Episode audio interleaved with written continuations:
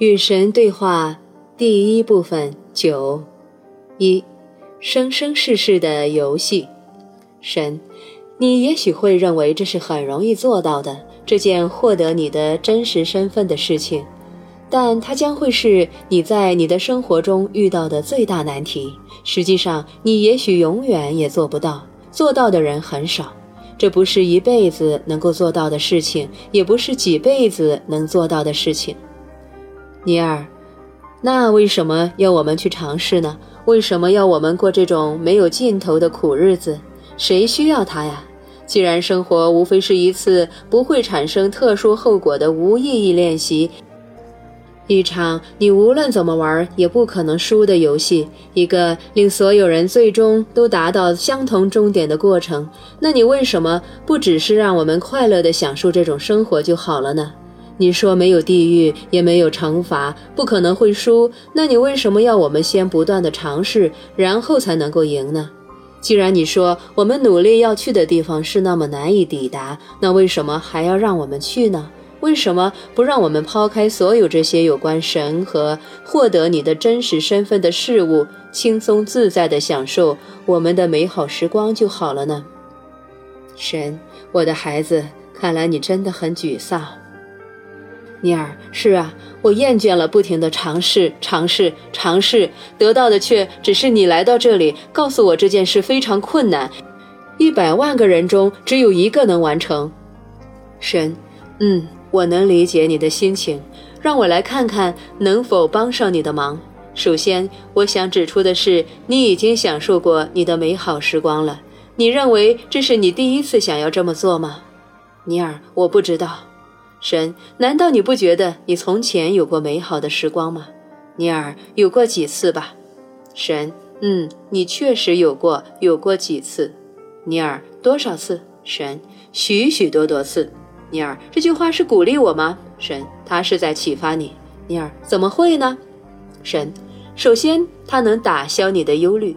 它带来了你刚才提到的不可能失败的因素，它让你相信生活的意图并非要令你失败。你想要和需要多少机会，就能得到多少机会。你可以反反复复地享受美好的时光。如果你确实迈出了下一步，如果你进化到下一个层面，那是因为你想要那么做，而不是因为你必须那么做。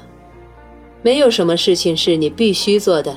如果你享受这个层面的生活，如果你觉得这对你来讲已经是归宿，你可以再三再四地拥有这种经验。实际上，你确实反复地拥有这种经验，原因正是你享受目前的生活，你爱这如戏的生活，你爱这苦痛的生活，你爱这种对神一无所知的生活，所以你才会过着这样的日子。尼尔，你是在跟我开玩笑吗？神。我会跟你开这种玩笑吗，尼尔？我不知道，我不知道神会开哪种玩笑。神，我不会开这种玩笑。这个话题太接近真相，太接近终极的认识。我从来不拿生活何以如此来开玩笑。关于这个话题，已经有太多人的说法让你摸不着头脑。我来这里的用意，并非让你变得更加糊涂，我来这里是为了让你变得清醒的。尼尔，那么请让我变得清醒吧。你是说这种生活是我自己想要过的吗？当然了，是的。这样的生活是我选择的吗？是的，我曾经多次做过这样的选择，许多次。到底多少次？你又来了。你想要准确的数字吗？给个大概的估计就好了。我想知道是几百次还是几十次？几百次，几百次。我已经活过几百辈子了。是的，我走过的路有这么远吗？确实是挺远的，哦，你没骗我吧？绝对没有，在前世的生活里你还杀过人呢，那有什么错呢？你自己也说过，有时候需要战争才能终结邪恶。我们必须再来谈谈这个话题，因为能看到那句话正在被使用和误用于解释各种事物，正如你目前所做的，或者为各种疯狂的举动找借口。根据我见证你们人类设计出来的最高标准，杀戮绝不能被当成表达愤怒、消除敌对、纠正错误或者惩罚罪人的合理手段。有时候需要战争才能终结邪恶，那句话是真的，因为你们使它成为一句真话。在创造自我的过程中，你们确凿地认为对所有人类生命的尊敬是，也必须是崇高价值观的核心要素之一。我很高兴你们做出这样的决定，因为我创造的生命并不是用来毁灭的。正是这种对生命的尊敬，使得你们有时候需要战争，因为正是通过打击迫在眉睫的邪恶的战争，正是通过保卫命悬一线的别人的战役，你们才能够证明你们的身份。在最高的道德法则之下，你们有权利；实际上，在那个法则之下，你们有义务去制止别人或你自己受到攻击。这并不意味着杀戮是惩罚、报复或者解决那些鸡毛蒜皮的纠纷的合理手段。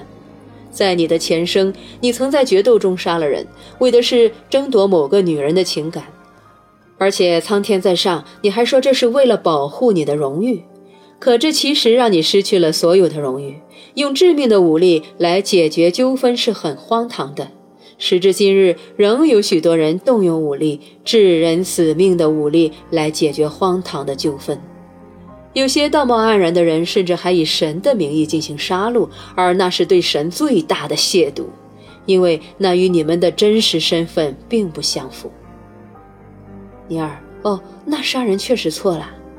神，让我们先来谈谈对与错的问题。任何事情都没有错，错是个相对的词汇，指称你们所谓的对的反面。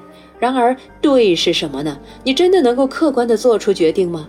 对与错，不就是你根据你对各种事件和情况的决定而叠加在他们之上的描述吗？请你告诉我，你做出决定的基础是什么？你自己的经验吗？不是的，在绝大多数情况下，你选择接受的是别人的决定。你认为那些出生比你早的人也许了解得多，在日常生活中，你很少根据你的理解亲自做出对与错的决定。遇到重大问题，情况尤其如此。问题越重大，你就越不可能聆听你自己的经验，你就越容易将别人的决定据为己有。所以，你们彻底的不再操心你们生活的某些领域，以及某些由人类经验而引发的问题。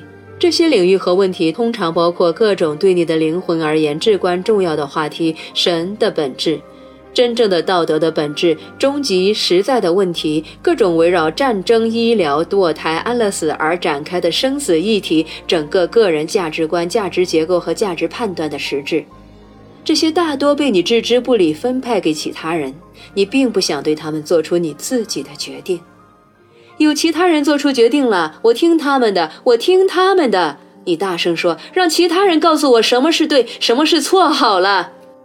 顺便告诉你吧，这就是人类的宗教十分流行的原因。